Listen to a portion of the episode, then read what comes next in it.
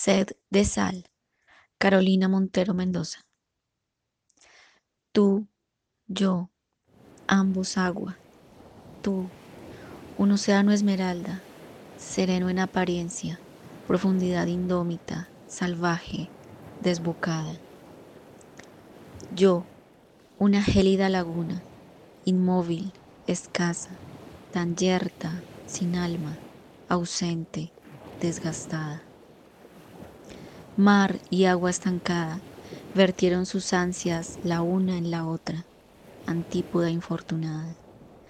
Solo una quimera, un simple artificio onírico, febril, susurros de madrugada. Fuiste un mar de fuego que evaporó mi rabia, pero ahora eres hielo, impasible deseo que se llevó el alba y esta sed de tu sal que nada la apaga.